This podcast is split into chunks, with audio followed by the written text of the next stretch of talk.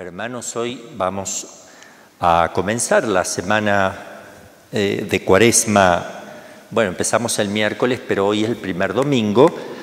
Y en el Evangelio se nos dice esto que es muy importante. Se ha cumplido tu tiempo. Un día será así, se te cumplió el tiempo. ¡Wow! Espera que ya vengo, ¿no? ¿No? Ya cumplió, ya. Se termina la apariencia de este mundo, se termina el tiempo, hay un tiempo, el tiempo es así, el tiempo se acaba. Si ustedes miran el reloj, siempre está moviéndose, a no ser que no tenga pila, ¿verdad? Pero siempre la aguja sigue funcionando. Y si yo rompo el reloj, no importa, el tiempo sigue igual. Y hay un tiempo, por eso acá dice, se ha cumplido tu tiempo. Eso lo vamos a escuchar un día. Hijo, se te acabó así de golpe, así es de golpe, así, así somos. Todos los que han muerto le ha pasado así que de golpe, no lo sabían, no pensaban que ya era el momento final, no sabían que ese día se levantaban como cualquier otro día, pero ese día era el último. Y entonces la vida es una preparación para que te, para una preparación para ese momento, que estés preparado, que estés pronto. Se ha cumplido tu tiempo y el reino de Dios está cerca. Conviértanse y crean en el Evangelio. Es una cuaresma que no puede, ser la última. Tratemos de aprovecharla al máximo para purificar nuestra alma. Esto nos ha mostrado los caminos para purificar nuestra alma. Cuando Él va al desierto, va a luchar contra Satanás para vencerlo en lugar nuestro. Y nosotros tenemos que buscar el desierto interior y luchar ahí contra el demonio que se quede apoderar de nuestros pensamientos, sentimientos, de nuestra voluntad, de nuestra alma, no porque la quiera, sino que la quiere destruir, no la puede ver, no la soporta, porque somos imagen y semejanza de Dios. Y entonces tenemos que entender esto. Nosotros vamos a unirnos a Dios. Él nos va a llamar para unirnos a Dios, para ser uno con Él.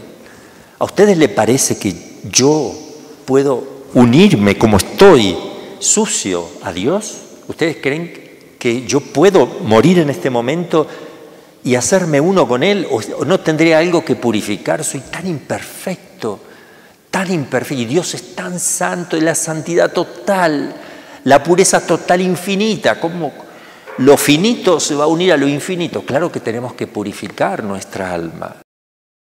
Y nunca estaremos suficientemente purificados, hay que siempre luchar más, no decir, ah, yo ya estoy bien, no estás bien, aprovecha por eso el, Señor te pone el purgatorio también en el cielo, porque en la tierra es muy difícil purificarse completamente. Hay personas que sí lo, lo pueden hacer, lo han hecho, ¿eh? algunos, los santos, que pudieron vivir con tanto amor. Yo pienso en Francisco, en Jacinta y en Lucía, cuando eran pequeñitas, los pastorcitos de Fátima, Jacinta, un alma purísima, un alma con un amor impresionante, que hacía unas penitencias grandes por Dios eh, cuando le fueron, la operaron porque eran las costillas, porque tenía un tumor, digamos, le abrieron todo y vieron que ya no había más nada que hacer y solo cosieron sin anestesia, ¿me entienden? uno, y ofrecido con un amor impresionante y quería ofrecer más y más y sabía porque la Virgen le había dicho, ella tenía nueve años, vas a morir solita en el hospital, ¿quieres aceptar eso sin tu papá y tu mamá? para salvar más almas, sí, por amor a Dios, y wow. ¿Y quieres que incluso no esté el Santísimo? Porque ella le consolaba que esté el Sagrario ahí, el Santísimo. Ese día no lo vas a tener. ¿Lo ofreces? Sí, también. Y le caían sus lagrimitas, sí. Pero yo voy a estar, le dice la Santísima Virgen. O sea, miren la pureza que hay que llegar a tener y un amor muy grande para poder unirse a Dios directamente. Por eso está el purgatorio pero cuidado que el purgatorio está para los que morimos, ojalá todos los que morimos en gracia de Dios. No está para el que muere en pecado mortal, no, porque me muero y ya no puedo hacer más nada. Entonces es importante que primeramente yo viva en gracia y después luche contra el pecado venial con todo para purificar mi alma, porque Dios es infinitamente puro, santo. El amor de Dios es maravilloso, no puede unirse a mi mezquindad, no va.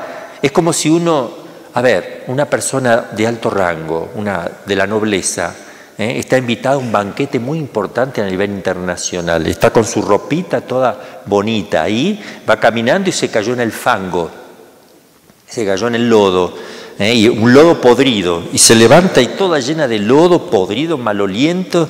¿Qué hace? ¿Va a continuar su viaje a, a la fiesta de gala? de las personas más importantes, se va a presentar así o va a decir, no, no, no, no, no, me vuelvo.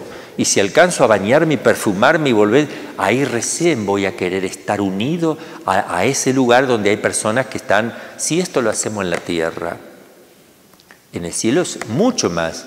Yo no puedo unirme a Dios con mal olor, con todavía no he purificado mi alma, tengo que hacer mucho, mucho en esta vida, mucho. No calculemos todo lo que podamos, pero para que yo pueda enamorarme de Dios y hacer y darme todo, tengo que ver lo que Él ha hecho primero por mí, porque yo no puedo empezar a hacer eso, tengo que ver qué hizo Él por mí. Y es ahora el momento en la cuaresma donde miramos a Cristo y a Cristo crucificado. Tenemos que estar mirándole continuamente. Por eso yo les recomiendo llevar una cruz, algo durante la cuaresma, no lo voy a soltar. Por momentos sí, tendré que ponerlo ahí, hacer algo, pero lo voy a tener siempre al lado. Lo voy a meter en mi bolsa cuando no pueda pero siempre lo voy a tener para recordarle, porque si yo lo recuerdo y busco recordarle, cada vez que le recuerdo crucificado, me hace recordar lo que Él hizo por mí, para que yo pueda ir al cielo, todo lo que Él ha hecho por mí.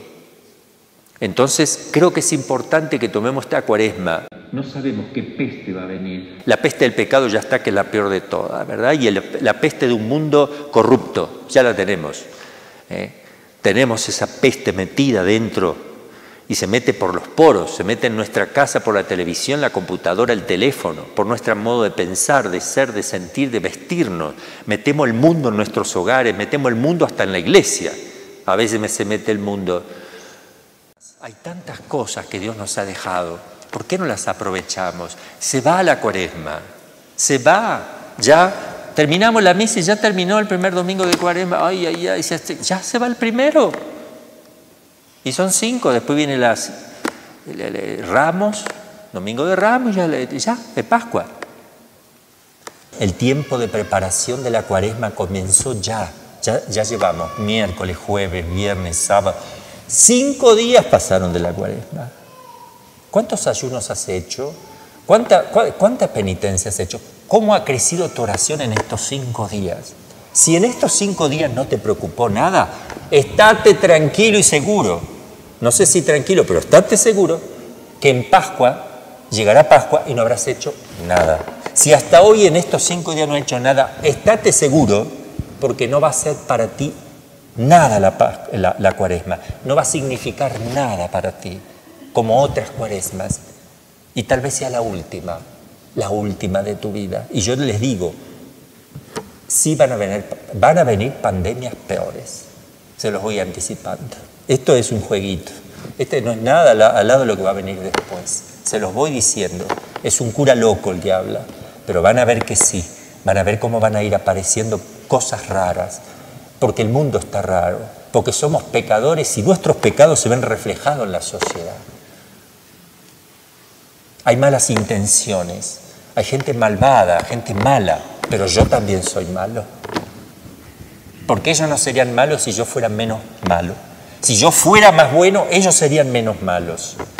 Pero como yo soy malo también y no hago nada por los demás, ni por el mundo, ni por, el bien común de la sociedad, sino que me quedo en mi casita con mis cosas, entonces el mal avanza. Y tú te ves perjudicado también. Somos sociedad Pidamos a la Virgen María que nos despierte, que nos ayude, que nos haga ver las cosas más importantes de la vida. Miren, qué hermoso día. Yo no sé, yo disfruto de esto, el sol. Esto, esto tiene que ser para nosotros causa de felicidad, que Dios sea tan bueno con nosotros, que nos conceda tantas cosas hermosas. Despertemos porque Cristo llega y pidamos a la Madre de Dios que ella sea nuestro despertador.